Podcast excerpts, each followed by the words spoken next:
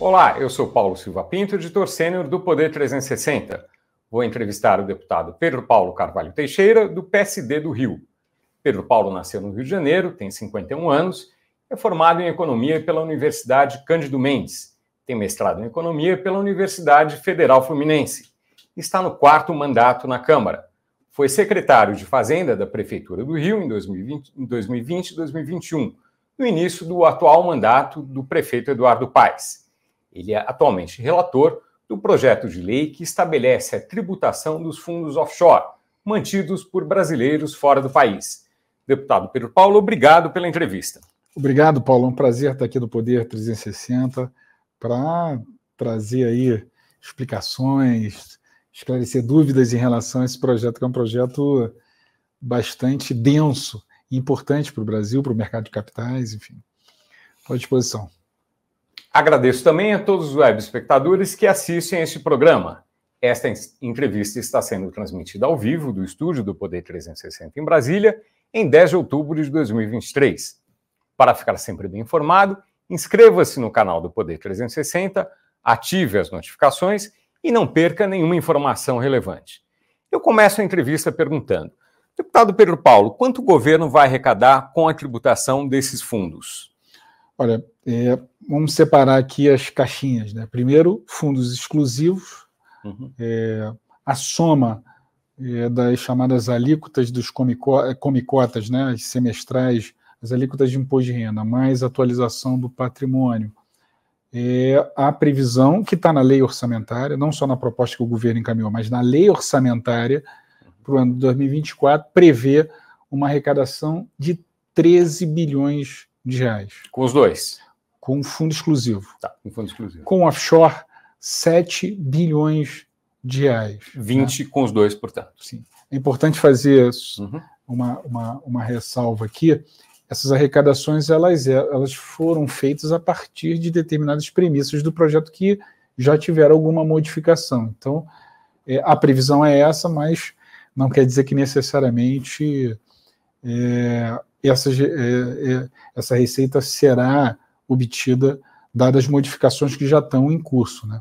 Então, mas a princípio é isso. E tem mais uma discussão que saiu, por enquanto, da, da, da, do meu parecer dessa votação, que é a reformulação dos juros sobre capital próprio, que é outra frente importante de arrecadação do governo, e é necessário rediscutir é, esse mecanismo, previa uma arrecadação também de 10 bilhões e meio. Então, adicionais aos adicionais. Então nós estamos falando para que quem nos assiste ter algum tipo, ter uma ideia, o governo tem um desafio é, para atingir o resultado primário, ou seja, o equilíbrio entre receita primária e despesa primária. A gente não está falando dos juros, né, do pagamento da dívida, que é a meta que o governo se estabeleceu para o ano que vem de zerar o déficit primário, ou seja, ter resultado primário zero é, ele tem ali na proposta orçamentária uma receita incremental que ele precisa obter para poder atingir o resultado de 168 bilhões. Desses 168 bilhões, nós estamos falando de cerca de 30 bilhões desses 168 a partir é, dessas mudanças legislativas. Fundos exclusivos, offshore, mais juros sobre capital próprio. Lembrando que nesse projeto que se pretende votar ou no dia 17 ou no dia 24, nós falaremos só desses dois temas, que é fundos exclusivos e offshore.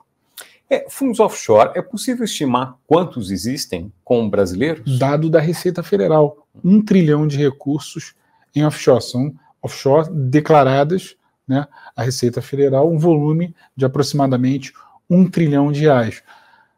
Quanto aos fundos exclusivos, algo em torno de 700 bilhões de reais. Então, olha a importância, Paulo, de uma modificação responsável, adequada, é, a importância de uma boa calibragem, porque nós estamos falando em é, estabelecer alíquotas que não existiam nesses, nessas modalidades de recurso. Então, nós estamos falando de um volume de recursos né, de um trilhão, mas nós estamos falando quase dois trilhões de recursos uhum. dos brasileiros que são mais ricos, né, que são brasileiros é, da, da, da, classe mais alta da, da nossa sociedade, mas que são recursos que um erro de tributação, uma má calibragem, uma regulamentação mal feita, você pode ter uma volatilidade desse recurso. Você mexe muito no mercado de capitais. Uhum. Né? Então, é a importância da gente é, desenhar bons projetos, colocar para votar uhum. bons projetos, porque terá um impacto certamente na, na alocação desses investimentos. Né? Esses, é, esse um trilhão é dos fundos declarados. Offshore. Offshore. É, é, e, assim, possivelmente há fundos não declarados. Há uma estimativa sobre isso? Não. Tá. Não é uma estimativa.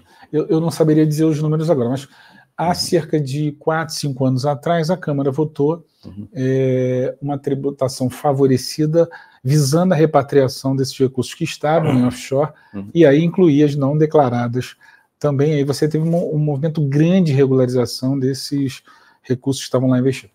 O projeto que está se discutindo agora se refere somente àquelas offshore que estão uh, declaradas. Que são declaradas. Não, não, há, um, não há uma, um, um, objetivo, uma intenção de tentar trazer para o. Enfim, para. Estamos pra, falando pra daquilo que está dos investimentos brasileiros fora do Brasil em offshore é, declarados. É, o, uh, como o senhor explicou, os, os, fundos exclusivos, que em geral têm um dono só, mas não necessariamente, é, é, é, foi, isso foi incorporado ao projeto no seu parecer. Por que, que houve essa fusão?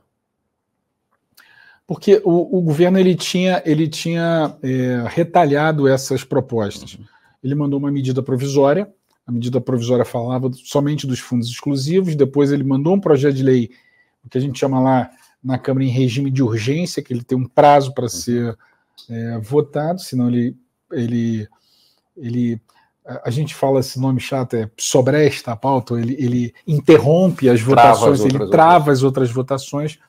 É, isso é um precedente regimental que tem o executivo, o governo, quando ele manda um projeto uhum. para o Congresso, é, e aí estavam o JCP, o Juro sobre Capital Próprio, também um outro projeto, só que sem regime de urgência.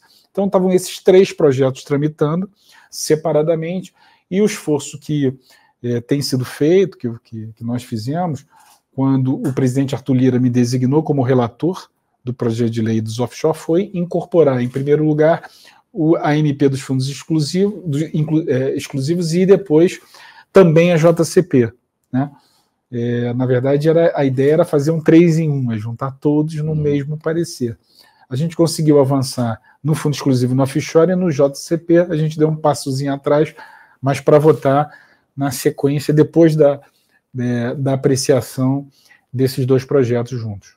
É, houve uma redução na alíquota de 10% para 6%, tanto no caso do, do, dos offshores quanto dos exclusivos. Por quê? Paulo, antes, posso dar um passinho atrás claro. para quem está nos assistindo entender? A primeira coisa são dois tipos de, de, de tributação que estão sendo previstos.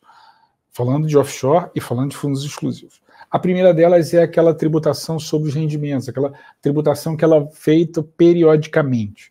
Então, por exemplo, no caso dos fundos exclusivos, uhum. Vai passar a ter uma alíquota que a gente chama de comicotas, que todos os investidores, eu tenho fundo, aplicações, e aí esse, Paga duas vezes por ano. Sei, duas vezes por ano e tal. É, ele recolhe ali é, em maio e novembro, então tem uma regra própria. É, a ideia é que os fundos exclusivos que não têm essa não pagam esse tributo, uhum. eles pagam somente quando há uma alienação daquela cota, ou ele vende, ou ele transfere. Ah, é né? assim hoje, né? É assim hoje, não tem nenhuma tributação, então ele vai diferindo, ele vai tendo aqueles ganhos e no final ele paga.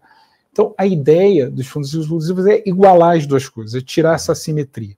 Né? Então, os fundos exclusivos vão pagar a mesma alíquota dos fundos é, abertos no sistema de comicotas semestral. No caso do offshore, eles vão pagar anualmente com base numa alíquota que foi determinada, que foi é, é, desenhada pela Receita Federal, que é com base é, no, no volume que está em offshore. É importante dizer que no fundo exclusivo no fundos exclusivos e a, abertos, uma vez aprovado, o critério da alíquota, que a gente chama que é regressivo no tempo, uhum. é com base no, no, na, no tempo que aquele recurso está aplicado. Por exemplo, se você tiver uma carteira com perfil de curto prazo, você paga mais imposto. Se tiver longo prazo, você paga menos imposto. porque a intenção desses, desses investimentos é que eles permaneçam ali encarteirados para que eles promovam é, os efeitos de investimento, de, de funcionamento de, de, do que o mercado de capitais ajude o setor produtivo. Então, essa para foi a uma fonte de recursos uma de fonte de recursos disponível para investimentos. Então, por isso essa essa modelagem. No caso do, do offshore, ela é com base no volume que está aplicado lá. Então tem uma diferença, tem também um porquê dessa diferença, mas é importante dizer que essa é uma primeira modalidade de alíquotas que incidirão né, nesses dois fundos, offshore e fundos fechados.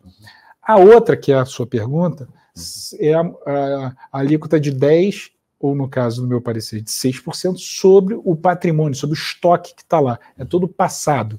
Né? Uhum. Então, essa é uma alíquota que é uma alíquota é, reduzida por alguns motivos. É, no caso dos fundos exclusivos, não é justo você chegar e fazer uma atualização, impor ao, ao investidor uma atualização com uma alíquota que seria a alíquota que ele pagaria de ganho de capital quando ele sai do, do daquela posição, daquela aplicação, da, quando ele vende aquela cota ou transfere. Então, o que se faz nesses programas de atualização é você colocar uma alíquota menor, no caso, 6%. Mas ela vai ser obrigatória. Por exemplo, quem tem um fundo exclusivo, é, a partir do ano que vem, todo o volume de estoque dele até dezembro de 2023 vai ser atualizado com base nos com 6%. A partir de 2024, aí a alíquota normal de 15%. Sobre o rendimento. Sobre o rendimento. De 15 a A diferença do que ele atualizou para o ano que correu em 24, só pela diferença. Perfeito. Então, é, no caso do offshore, uhum. ela é facultativa, ela não é obrigatória. Uhum. Então, ela também será de 6%, assim como no fundo fechado. Aí as pessoas vão é, questionar, mas por que 10, é, tirar de 10 e colocar 6? Por que diminuir esses 4%? Porque é sempre uma, uma, uma, de, uma definição é, muito sensível, né? porque se de, de um lado a gente quer, por exemplo, que essa alíquota ela tem um tamanho tal e gere um, produz um incentivo tal que, no caso do offshore, que é facultativo, que os investidores queiram fazer essa atualização e não esperem, por exemplo, simplesmente é daqui a um, um ano, dois anos, façam a, a, a mudança da sua posição, Ela a venda podem... e pagar um 15%, pagar um valor de ganho de capital eles maior. Eles podem esperar, eles têm essa opção. Eles, eles podem esperar. Então, é, é importante que se coloque uma menor para que você possa uhum. é, ter esse, essa motivação para atualizar o seu capital. O sujeito pensa lá, pô, não, é um ganho botar 6, né? Do que eu esperar 15, uhum. aproveitar essa pechincha e vou lá, atualizo lá. Uhum.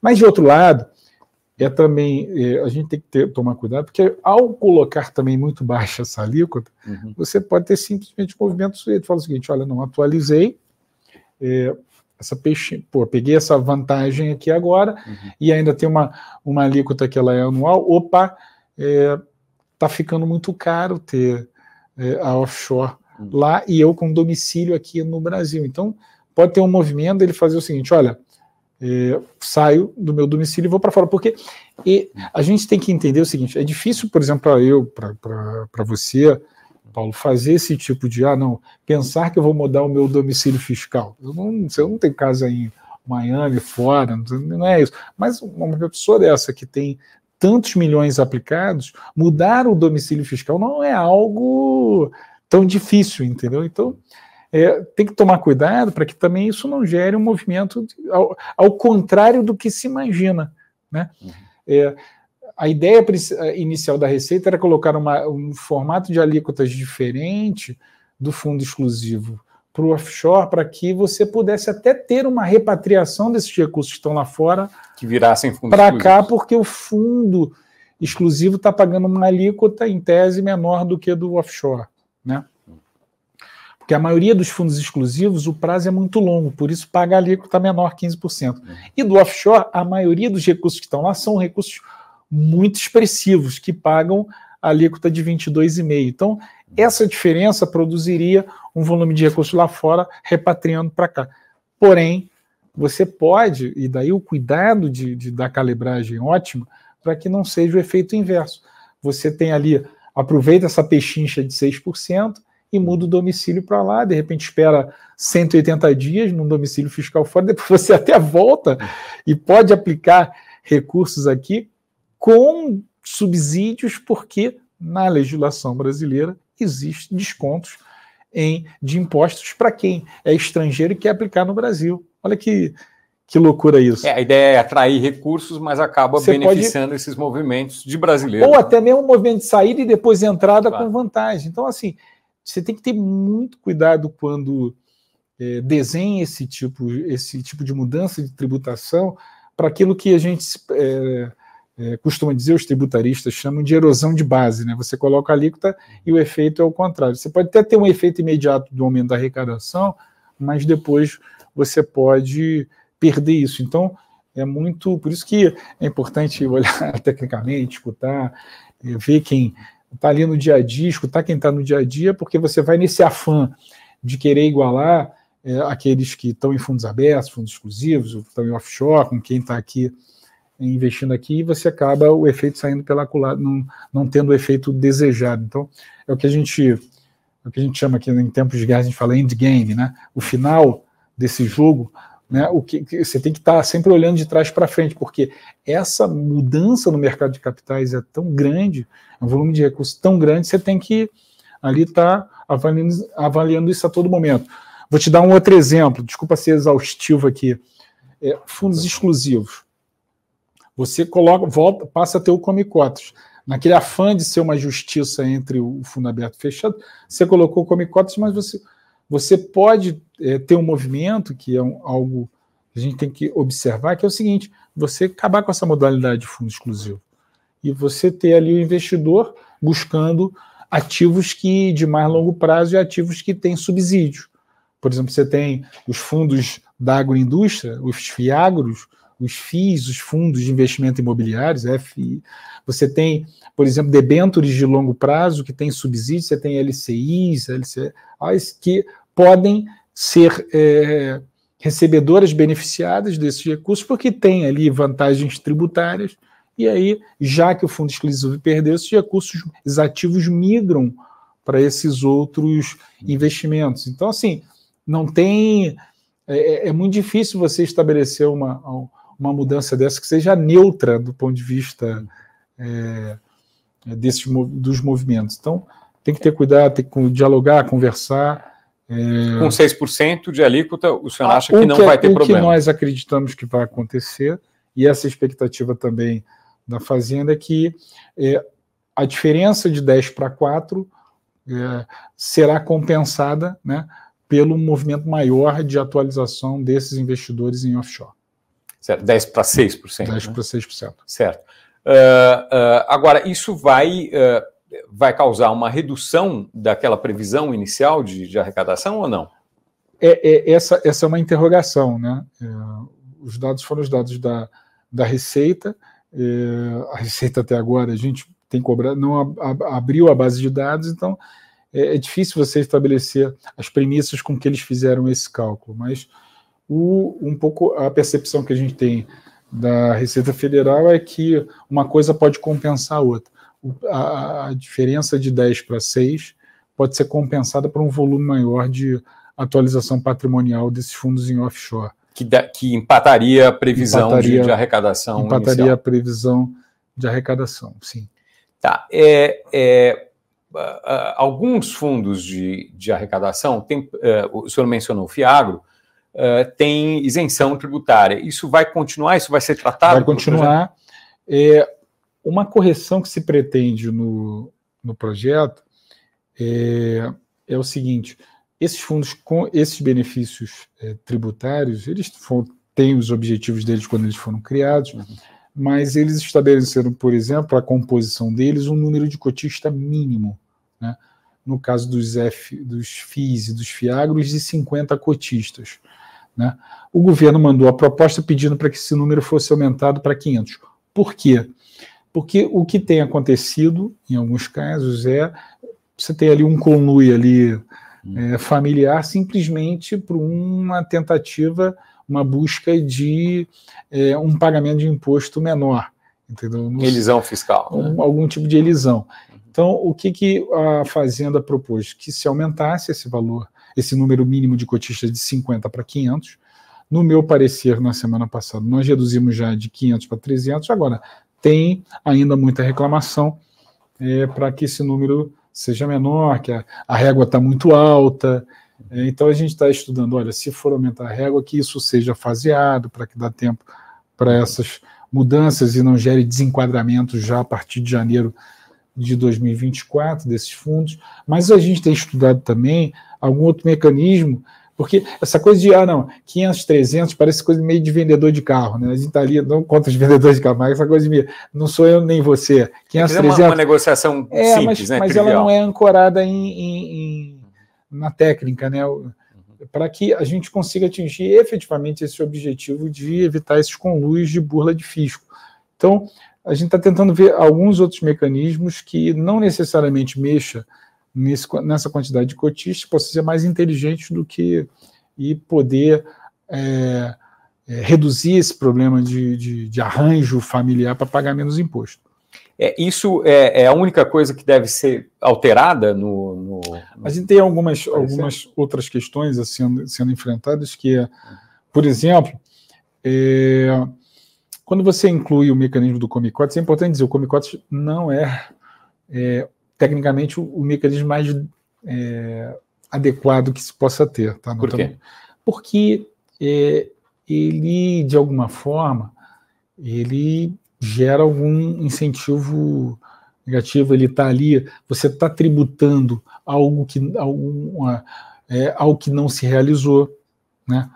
É, Vou dar um exemplo, um problema, um problema concreto que nós estamos estudando, ver como, como se reduz. Por exemplo, é, é, ativos ilíquidos. Né? Vou dar um, mais um exemplo para ficar, tentar ficar mais claro. Imóveis. Fundos. Não, imóveis ou fundos é, é, com direitos creditórios. Tá. Né? É um fundo que tem ali na sua composição é, precatórios. Né? Precatórios, por exemplo, que não estão com agenda ainda de recebimento. Né? Você ainda não sabe efetivamente quanto que vai receber. Isso está em líquido, isso é um direito que está ali, que você detém, que está na carteira do fundo. E aí você passa a cobrar imposto de renda semestralmente desses ativos que não estão disponíveis, né? que não tem caixa.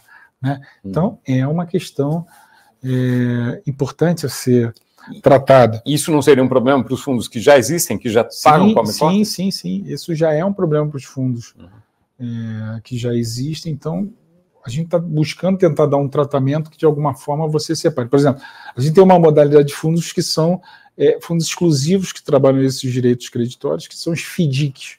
Nós já colocamos ele como uma exceção, eles não vão estar é, nesse sistema de não vão ter como não vão ter como cotas. Mas, por exemplo, você tem fundos que não são 100% é, uhum. direitos creditórios, mas que tem algo em sua carteira, uhum. 10, 20, 30% de direitos creditórios, como é que você consegue separar a tributação desses ativos que estão ilíquidos? Então, são exercícios que a gente tem feito correndo, porque o prazo é uhum. curto, para tentar o projeto estar tá redondo para votar na semana que vem. É, é possível o projeto ser votado na terça-feira, daqui a exatamente uma semana? Olha,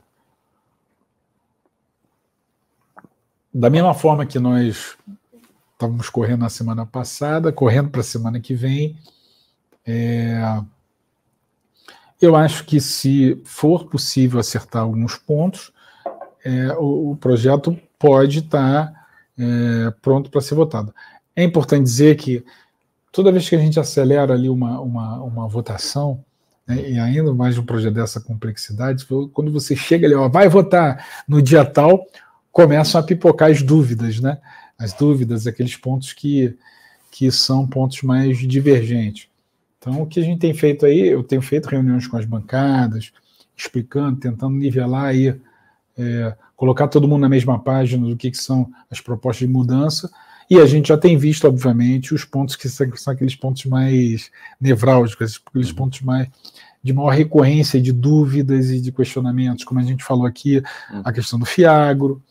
É, por exemplo, tem a gente tem questionamentos, dúvidas em relação a essas diferenças entre o que a gente chama de offshore e onshore, né?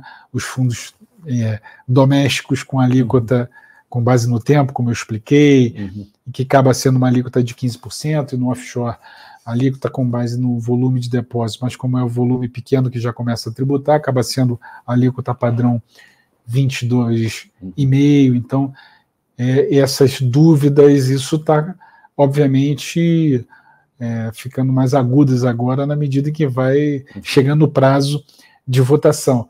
É, então, eu, eu acredito que esses são obstáculos que a gente tem que ultrapassar para que possamos estar ali, ele pronto para ter uma votação tranquila é, no plenário. É, havia uma expectativa de uh, votar uh, logo no dia em que o senhor apresentou o, o, o, seu, o seu parecer. Por que, que isso não foi possível? Por esses pontos, porque acaba a, Câmara tendo uma agenda tão intensa de votações e uhum. é, é, verdade que vai chegando próximo ali é, é, que a maioria dos deputados, boa parte dos deputados, toma conhecimento dos detalhes do projeto. Aí você pega um projeto com essa complexidade, uhum. com essa mexida num, uh, no mercado de capitais, com esse volume. Nós estamos falando de quase 2 trilhões uhum. de reais que, que são impactados diretamente com essas medidas. Então, é algo que uma arrecadação que, de um lado, pode chegar a 30 bilhões de reais. Então, é claro que isso gera ali é, é, é, dúvidas em relação às lideranças. Olha, não, peraí, quero discutir um pouco mais, quero internalizar isso para minha bancada. Muitas vezes o líder conseguiu, tem acesso à informação, tem assessoria da liderança que o informa dos pontos sobre o projeto, mas muitas vezes ele não conseguiu é, repassar isso para é, as suas bancadas. Né? Então, isso, isso é um processo, democracia dá trabalho, né? você tem que ali fazer esse trabalho ali de, de, de juntar esforços, né, é, para que você possa ter votação suficiente para o projeto ser aprovado. É, uma vez que seja feita a negociação, que é isso que o senhor está fazendo atualmente, conversando sobre os detalhes, eventualmente uh, fazendo algumas mudanças, uma vez que seja feito isso, a aprovação vai ser simples? É, a maioria simples, é um projeto de lei, não é um projeto. Não, mas digo, vai ser, vai ser, é garantido que é, é, é certeza eu que acredito, aprova? Eu acredito que o, tem, temos é, grande chance, o governo tem a sua base organizada, claro. Ah, tem sempre uma discussão, ah, como é que tá a base, tal, tem problema aqui, tem um pleito ali, mas a base do governo está dada, está uhum. Tá organizada. É, Para você ter uma ideia, nós já, já aprovamos esse ano proposta de emenda constitucional, algumas, uhum. né? é, muitos projetos importantes e complexos de leis complementares, que têm coros mais qualificados, maiores para serem aprovados. Né? Uhum. Né? Então, eu acredito que, é, como é um projeto de lei com maioria simples, a gente pode construir aí é, uma boa aprovação do projeto. Quer dizer, simples é a maioria dos presentes. Dos presentes. Né? Dos presentes. Só. Dos presentes. É, bom, o senhor mencionou o juros sobre capital próprio, que são uma forma de distribuir uma remuneração aos, aos acionistas. Uh, uh, como é que vai ficar essa, esse, esse projeto, essa modificação? O senhor vai ser o relator disso também? Olha, eu é, tentei trazer esse tema junto dessa discussão offshore uhum. e fundos exclusivos. É, não foi possível nesse momento, mas eu acho que nós tivemos uma grande vitória no, na, na semana passada, Paulo, que eu tenho repetido isso.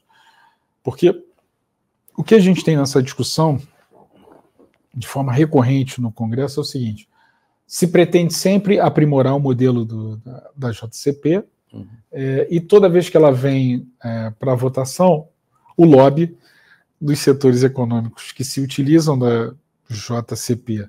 São seja, as grandes empresas. As grandes empresas, sejam, eu, eu, digo lobby, não digo lobby no mau sentido, não, uhum. daquelas empresas que efetivamente usam a JCP como modelo justo uhum. de dedução do capital do acionista que é investido na empresa para reduzir endividamento, para produzir mais investimento. É, e aquelas também que utilizam como elisão fiscal, elas se movimentam e saem da pauta. Né? É, nesse momento, por exemplo, a gente tinha um cenário até mais, eu digo, até mais polarizado.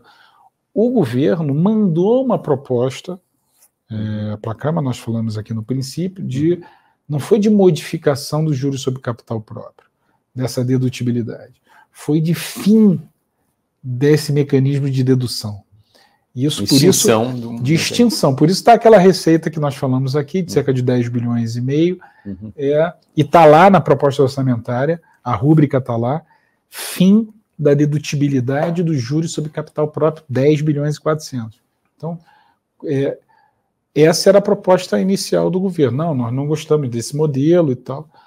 Mas é, é a partir do envio desse projeto que uhum. é, tem é, tido os movimentos, eu acredito que o Ministério da Fazenda, ali, o próprio ministro Haddad tem ali recebido críticas em relação a isso e foi, de alguma forma, entendendo que acabar com esse modelo é algo que não faz, inclusive, sentido.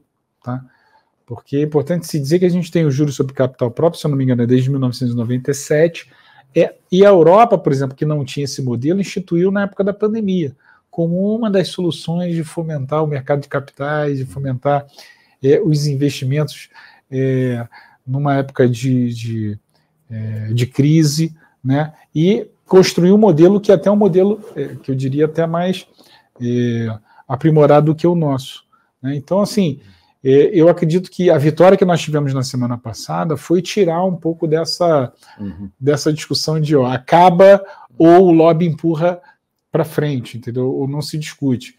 Então, eu, quando tive uma reunião com o ministro Haddad, a gente é, abriu esse canal de diálogo para discutir essa reformulação, é exemplo dos modelos que nós estamos vendo, que a gente vê lá na, na, é, nos países da OCDE, alguns, alguns exemplos, é, desse mecanismo, ou simplesmente um aperfeiçoamento do modelo que, de alguma forma, mesmo que se continue com a JCP, se cabe, se fecha a torneira para essas empresas que simplesmente utilizam esse mecanismo para burlar o fisco e não para cumprir as suas funções de aumentar investimento nas suas empresas e reduzir endividamento. Entendeu? Então, eu acredito que a JCP pode volta para a pauta na sequência. Quem pensa que vai continuar empurrando isso com a barriga está enganado. Até porque o governo está com o governo está com a premência do tempo e de performar receita. Então vai ter que votar é, essa questão. Então eu acredito que isso se acelera também pós votação de juros dessa proposta de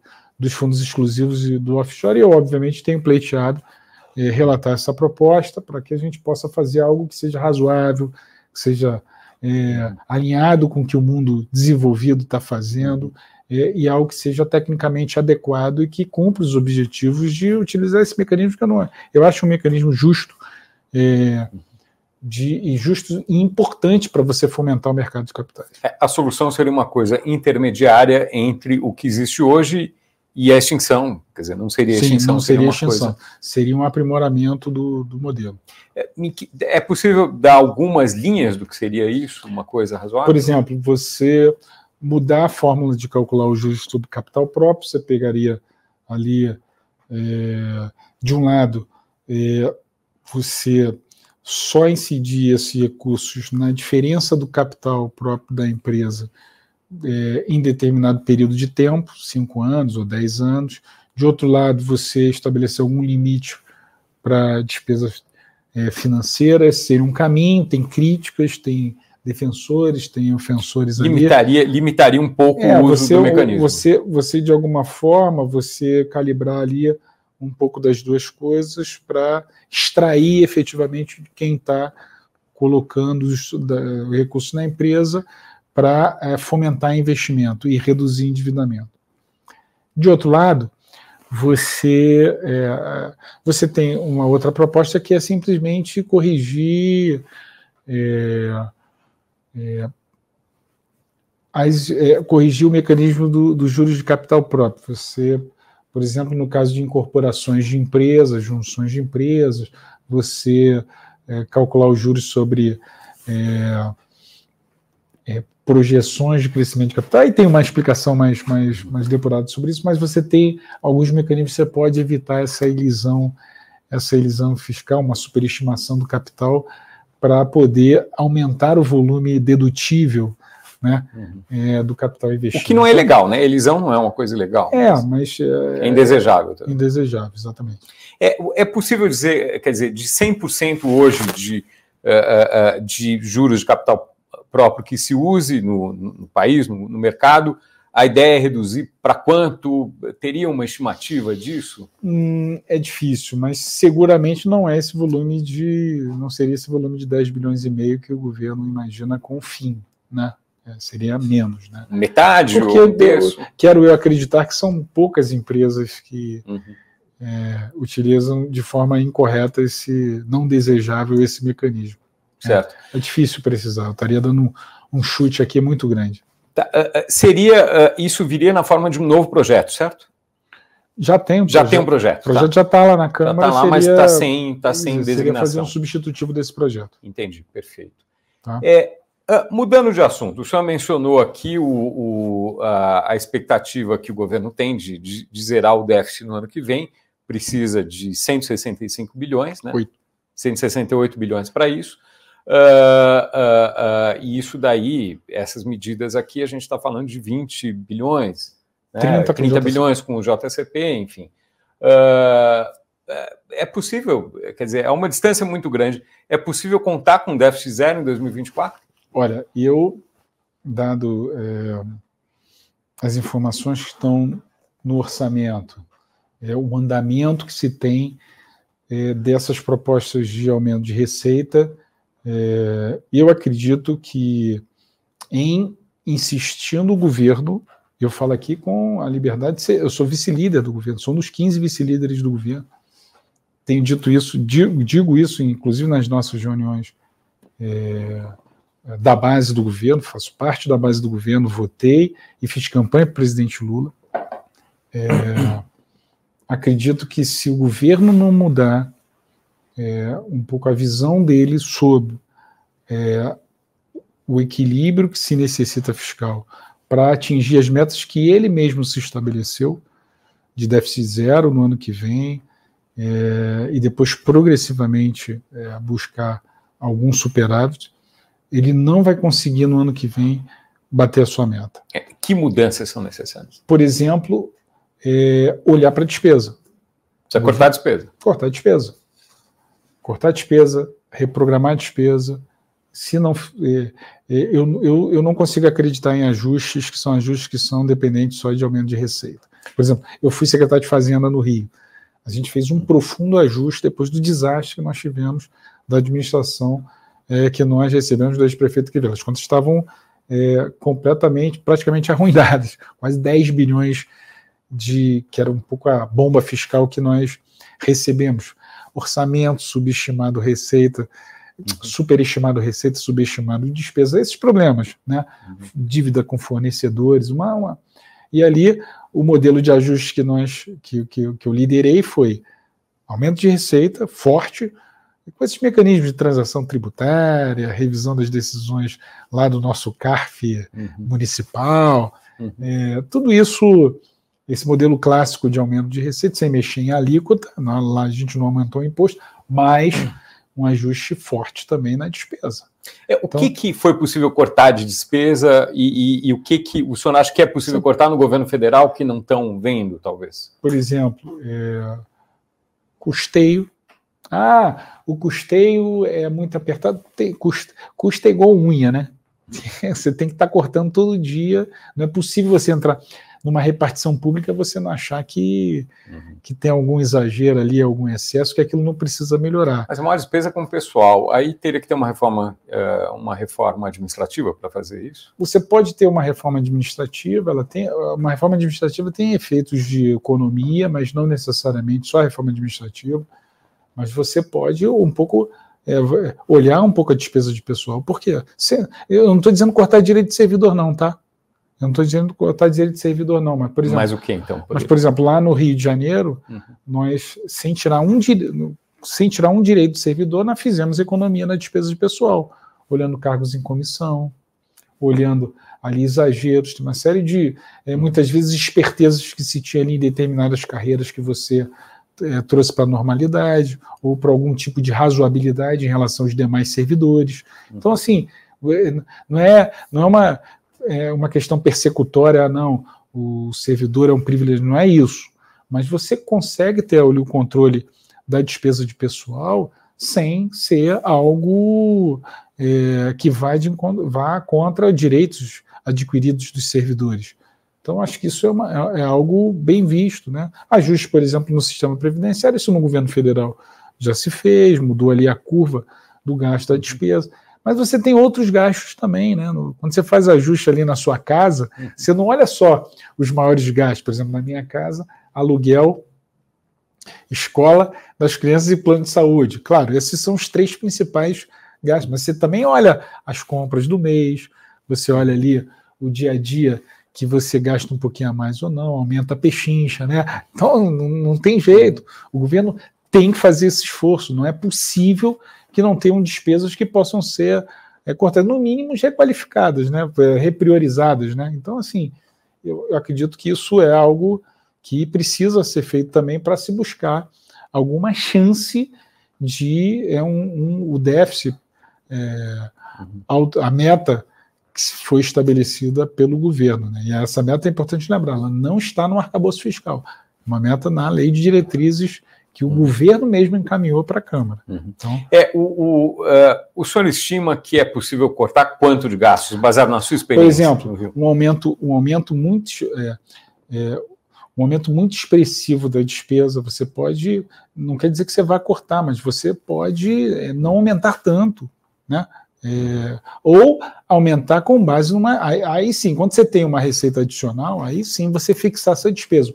A questão é que o governo, no modelo do seu arcabouço, ele já largou é, é, uma despesa fixada com base numa, numa estimativa de receita que a gente está vendo agora, nesse, nesse exemplo prático que ela não está se realizando, que ela tem dificuldade de se realizar. E mais, importante que se diga, nós falamos de 168 bilhões, Paulo, Uhum. É, os 168 bilhões cheio, ele vale para a obtenção do resultado primário. Sim, aquela despesa ela entra, é, se, se performar aquela receita, vale para a conta do mais e menos uhum. receita e despesa. Mas ela não vale para a fixação da despesa. Por quê? Porque no modelo da âncora é, da âncora do arcabouço do fiscal arcabouço. Do, que nós aprovamos, que o governo encaminhou, uhum. você fixa a despesa, o ganho real da despesa, né, com base em 70% da receita, com aquele intervalo de 0,6% a 2,5% acima da inflação. Então você tem as suas balizas para você então, fixar. Então, só poderia usar 70%. 70% da receita que se repete que tem lá. Recorrente. Recorrente. Esse é o termo que está no arcabouço. Uhum. Então, vou dar um exemplo. Aqui, no caso da offshore e dos fundos exclusivos, nós falamos de alíquotas do Comicotas, falamos das alíquotas anuais do offshore e falamos da atualização patrimonial. atualização Atu... não entra. Não entra. Entra uma vez e não entra mais. Entra então, ela vai ter que ser separada. Uhum. Ela vai valer para o resultado primário, mas não vai valer para cumprir ali as despesas de PAC, Bolsa Família, de uh, educação, saúde. Então é importante que isso seja colocado, daí o risco de você depender tanto dessa, dessa receita para performar o resultado primário e para poder fixar a despesa, é, uma despesa que está indexada, uma despesa que está acima da inflação. Então, essa... As emendas parlamentares, elas correspondem a 30% das despesas discricionárias uh, atualmente. Isso não é uma pressão também por gastos? Sim. Isso tem aumentado, tem crescido, né? Sim, é, uma, é, uma, é claro que é uma pressão. É claro que é uma pressão por gastos. É claro que o modelo pode ser mais bem aperfeiçoado, não há dúvida. Mas ela são despesas, e aí é uma, é uma discussão entre executivo e a Câmara, em relação a ela, é, é, muito grande ou não, tem que ser menor, mas enfim. Mas o governo deveria discutir isso, o executivo deveria discutir isso? Eu acho que, eu acho, eu acho que tem que ser discutido como um todo. Hum. Né?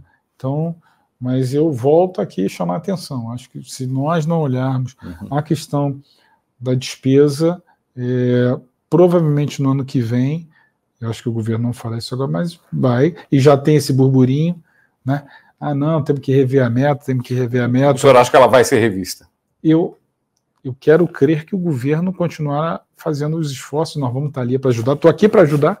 Esse uhum. projeto é um projeto para uhum. ajudar a fechar aí essa, esse lego né, de, de, de aumento de receita, mas eu, é, é, quero crer que o governo não vá, não vá mudar a, a meta, porque acho que isso seria um desastre para do ponto de vista seria é, você é, no primeiro ano você descredenciar o próprio arcabouço que o próprio governo concebeu. É, né? Qual a sua avaliação sobre o arcabouço? O senhor acha que foi uma boa substituição do Olha, eu acho que ele é melhor do que é melhor ter uma regra do que não ter nenhuma, hum. né? É, ela tem alguns tem alguns méritos, é, mas eu tenho críticas e essas críticas minhas, e eu repito, como vice-líder do governo, uhum. no presidente Lula, eu fiz essas críticas públicas, até porque antes do governo mandar o seu arcabouço, eu, eu, eu, eu apresentei uma proposta de arcabouço que ela olhava a receita, olhava a despesa, ela, o objetivo de controle é, era a dívida pública, né, uhum. que ela está sem, tá um pouco é, sem controle, então, e ela preocupa, né, ela tinha mudanças importantes. Com o cumprimento do arcabouço vai continuar subindo a dívida, né? Tem vai continuar detalhe. subindo a dívida, né? No primeiro momento. Exatamente. A gente até insistiu para que o projeto na Câmara pudesse trazer a dívida como um elemento de controle também, mas não foi possível. Então, assim, é, eu tenho, óbvio, críticas metodológicas em relação como é, composição de regra fiscal, né? do arcabouço em relação a outros, outros modelos que existem, Porém, a minha maior preocupação, Paulo, é um pouco essa silêncio em relação à despesa, porque eu acho que é muito difícil um esforço de, de, de busca de equilíbrio se você não olhar a despesa, se você só depender do aumento da receita, porque existe um outro, existe um outro efeito também, que é o efeito pressão sobre o setor produtivo, né? aumento de alíquota, instituição de novos impostos, sobre, e sobre os contribuintes também. Né? Isso, isso é algo que bastante sensível também, né? Porque no desespero de você ter que uhum. atingir aquela receita, daqui a pouco, quer dizer, de alguma forma, o que nós estamos mexendo aqui é mudança instituição de alíquota, desconto para mas alíquota para poder atualizar patrimônio e tal. Isso pode aumentar na medida em que o governo não atingir seus objetivos de, de receita e, e estiver longe aí do batimento da meta. É, caminhando para o final aqui, deputado, é, o senhor mencionou a necessidade de fazer cortes de despesas. Agora, as, os objetivos de aumento de receita do governo é, têm sido frustrados desde o início do ano. É, por que isso? É, Várias medidas não se concretizaram. É, eu tenho, tenho é, preocupações porque, assim, eu, eu, fui gestor de fazenda, Paulo, hum. então, assim, a gente tem ali, é, muitas vezes você tem otimismo naquela, com aquele projeto que foi criado para melhorar ali a uhum. performance da receita e muitas vezes ele não atinge. Vou dar um exemplo. CARF, né? aquelas mudanças que ele fez no CARF. O CARF são aqueles, ele é um tribunal que julga os litígios né, entre contribuintes e o fisco. Né? Uhum. É, muitas vezes esses litígios são litígios que já estão judicializados, né? litígios que não são só litígios administrativos, né? um tribunal administrativo, mas esses, muitas vezes esses litígios aí eles têm, eles ficam anos, né? Uhum. É, você imagina, por exemplo, uma empresa uhum. que tem um litígio importante com o fisco e ela não é, provisionou no balanço a resolução, uhum. a derrota desse litígio judicial ou administrativo, uhum. né? E aí o governo vem e apresenta para ela uma proposta para é, pagar esse, não é simples, não é uma decisão aqui. Ela não vai aceitar a negociação porque não está. E não, não está provisionado, tem que discutir com o acionista e tal. É uma, é uma coisa que muda é, de forma hum. importante ali os, os, seus resultados, entendeu? Hum. Então, assim, é, imagina, por exemplo, se essa empresa, é, ainda que tenha esse desconto Casas Bahia hum. oferecido pelo governo para resolver o seu litígio no CAR, mas ela entende que, por exemplo, juridicamente o direito dela é bom. Então, se levar ao limite, ela vai, vai ganhar. Vai ficar anos ali, ela pode fazer uma aposta, uma decisão de empurrar isso para frente. Entendeu? Então, assim, é, mas naquela fixação, naquela estimação de quanto seria a arrecadação potencial se mudar as regras do CAF, pró-fisco e não pró-contribuinte, você pode ter uma expectativa de arrecadação. Você pegou aquele número, botou no orçamento, botou ali nas suas expectativas, na tua definição de meta, ele não se realiza. Houve excesso de otimismo, então, nas, nas previsões. Então, tem sempre, cara, não é uma. Em geral, a gente tem que sempre tomar cuidado para que uhum. nessa é, nessas estimativas a gente tira esse componente, uhum.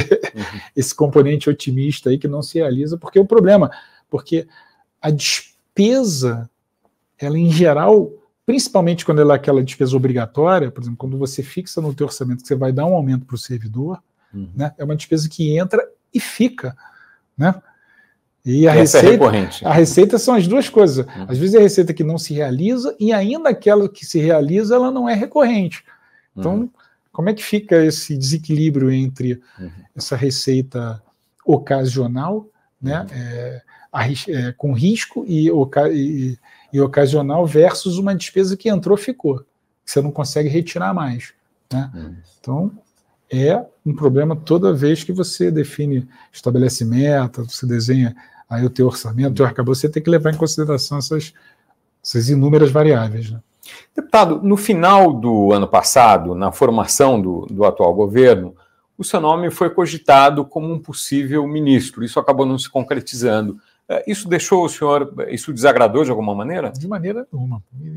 Assim, ministro é, é uma escolha pessoal do presidente, assim como secretário de Estado, secretários, é do jogo político, e eu só tenho é, ali, na época, é, a minha a gratidão ao meu partido que ofereceu o meu nome, mas o, o presidente está escolhendo ali a sua, a sua seleção, ele tem as suas escolhas ou não, isso é, isso é um direito absolutamente legítimo do, do chefe do executivo. E eu continuo ali tocando é, o meu trabalho no, na Câmara, defendendo o governo, eu sou líder, vice-líder do governo, com independência também, para é, ali me posicionar daquilo que eu acho uhum. certo, daquilo que eu acho errado, daquilo que eu estou vendo ali não vai dar certo, e alerto, faço os alertas é, que são necessários. Então, esse tem sido aí, tem sido meu papel sem uma vírgula, pelo contrário, só tem agradecimento. Meu relacionamento, nosso relacionamento é ótimo com, com o governo. Isso tem permitido a gente ajudar, por exemplo, o Rio de Janeiro é, em diversas agendas que são decisivas para a cidade do Rio de Janeiro, essa boa relação com o governo federal. E é claro, o presidente Lula é um líder político é, que olha a federação, é um líder político que tem é, conduzido o Brasil aí a uma, a uma maior inserção internacional, a colocar o Brasil é, numa paz política e numa agenda que permita ao Brasil ter crescimento, o Brasil reduzir pobreza, reduzir desigualdade. Eu acho que eu tenho sido, é, tenho feito esforço aí para ajudar o governo nessa agenda, porque ajudando o governo nessa agenda, a gente está ajudando o Brasil. Deputado, alguma coisa, já finalizando aqui, alguma coisa que a gente deixou de discutir que o senhor acha importante ressaltar? Não, eu acho que está tá bem. É, tá bem, tá bem completo. Eu acredito que a gente tem que estar tá aí atento a essas, esse segundo semestre, esse, é, acho que é um ano decisivo para a gente poder valer, para que o arcabouço fiscal realmente é, aconteça, para que a gente possa ter aí é, um país que definitivamente busca o equilíbrio fiscal, porque ele é chave para uma das principais alavancas aí para a gente buscar crescimento sustentável. Acho que a gente está vendo de um parlamento que é um parlamento que teve a coragem de enfrentar temas muito delicados. Aliás, sucessivamente, não é só no, é, com o presidente Lula, aprovamos a reforma tributária, aprovamos o novo arcabouço fiscal, mas também, e a gente precisa chamar atenção para isso, o parlamento, é, no governo anterior, também aprovou, nos dois governos anteriores, aprovamos reforma previdenciária, aprovamos reforma trabalhista, novo marco do saneamento, lei de liberdade econômica, assim, tem um conjunto enorme de reformas que, se a gente olhar o todo, tem feito o Brasil avançar e, para muitos economistas, é, o entendimento de que o Brasil tem hoje um PIB potencial, uma chance é, de crescimento maior do que tinha anteriormente, justamente por essas reformas é, que é, aconteceram, que e as que estão por vir, e uma maior rigidez das instituições. Eu acho que isso, da democracia, eu acho que isso tem feito o Brasil olhar o futuro com mais esperança é, do que tinha antes. É, só uma dúvida sobre juros capital, sobre o capital próprio. É, vai ser possível votar em novembro ainda, é isso? O senhor acha? Eu acredito que em votar até, até dezembro, né? Senão, até, não, senão, senão não vale. Senão. Mas dá para contar com isso? Essa... A conta não fecha. E eu acho que está um momento adequado aí para que a gente possa fazer essa discussão com responsabilidade. Perfeito. Muito obrigado. Chega ao final essa edição do Poder Entrevista. Em nome do jornal digital Poder 360, eu agradeço ao deputado Pedro Paulo. Obrigado, Paulo. Agradeço a todos que nos acompanharam. Eu sei que o assunto é espinhoso, às vezes chato, mas a paciência de vocês estarem nos assistindo. Obrigado. Agradeço também a todos os web espectadores que assistiram este programa. Essa entrevista foi transmitida ao vivo do estúdio do Poder 360 em Brasília, em 10 de outubro de 2023. Para ficar sempre bem informado, inscreva-se no canal do Poder 360 ative as notificações e não perca nenhuma informação relevante. Muito obrigado e até a próxima.